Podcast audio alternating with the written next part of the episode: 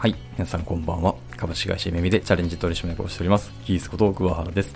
ウェブ業界の何でも雑談室へようこそ。この番組では、ウェブ業界に関することや関係ない雑談など、いろんな情報を、えー発信していきたいなと思います。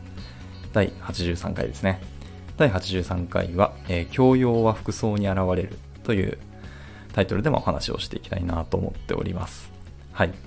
えっとですね、私の放送が、えっと、総再生回数が実は2400を突破しました。はい。えっと、まあ、2000回を超えてから、まあ、まだ1週間ちょっとなんですけども、まあ、こんな一気に400まで増えると思わなくて、ちょっとびっくりしてます。はい。いつも私のまあ拙い放送を聞いていただき、本当にありがとうございます。はい。まあ、あの別に比較するわけではないですけど、もっともっと素晴らしい方もいて、今2400っていうのはまだまだ、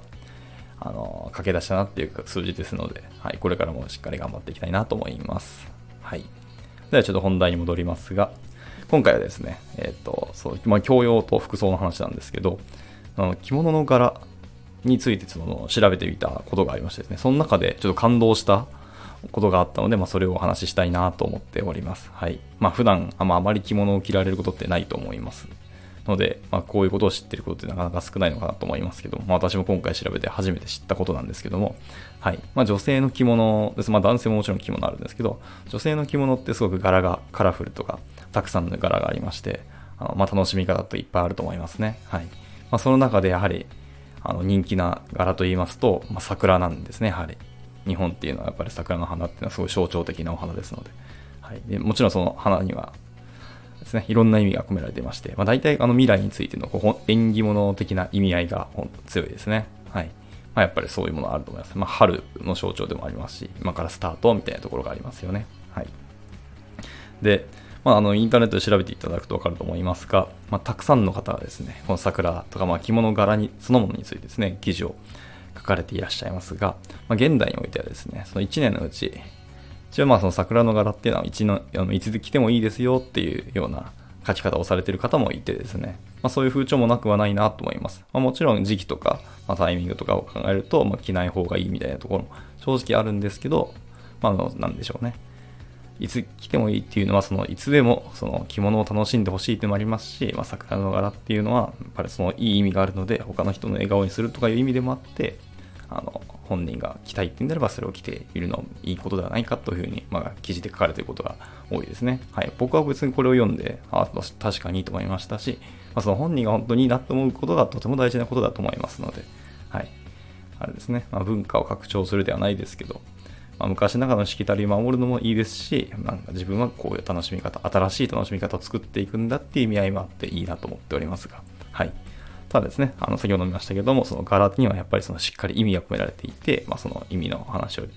はい、紹介しますね。はい、やっと本題です。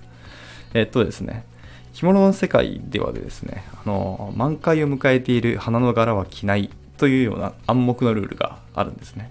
で特にこれやっぱり桜についてもすごく強い暗黙のルールですね。特に桜っていうのは本当一時期一瞬しか咲かない。だからこそのこの刹那的な美しさがあるみたいなところがあるんですけど、はい。でこれなんでかっていうとですね、これすごい、この僕この理由に感動したんですけど、はい。えっとですね、理由はですね、こうどんなに美しい柄だとしてもですね、やっぱ本物の桜にはかなわないというところです。があるからこそ、人間はちょっと一歩引いて桜をまず強調させるというか主役は桜ですよって本物の桜ですよっていうことを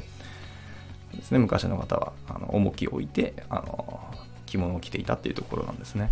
僕本当にこのエピソードに感動しましてですね。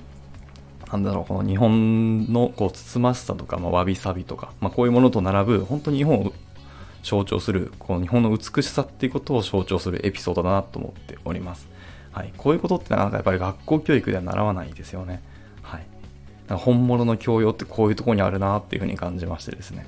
なんかまあこういうことを教えてくれる人とか文化って、だんだん今日本でなくなってきてるなと思いますし、まあ僕の周りにももう全然いないので、こういうことって本当大事で、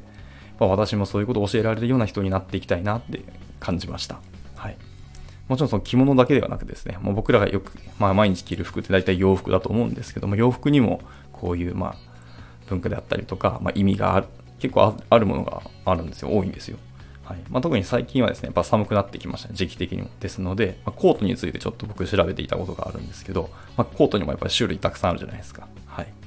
で。その種類あるんですけど、その由来とかですね、各コートの、ま、意味とか、で、どういう歴史があってこのコートが作られたか、みたいなところを知るとですね、全然その各コートの見方が全然変わってきてですね、本当に面白いんですよね。こういう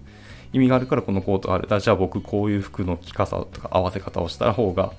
本来のコートの文化に合っているんだなっていうのを知れて、なかなか面白いです。し、なんかこう、楽しみ方っていうのが変わってきたし、まあ、日常で結構楽しむことっていっぱいあるんだなっていうことに気づくんですね。はい。まあ、こういうことを楽しめるか否かっていうのも、そのやっぱり教養にあるなと思いまして、やはりこういうことを学んでいくっていうのは、この人生を豊かにする意味で大事だなというふうに思って、まあ、今日はそういう話をしたくなりました。はい。まあ、なんか誰かの参考になれば幸いだなと思います。はい。というところで今回は以上となります。また何か聞きたいこと、話してほしいことなどございましたら、いつでもレターお待ちしておりますので、えー、お気軽に投げていただければなと思います。ではまた次回の収録でお会いしましょう。バイバイ。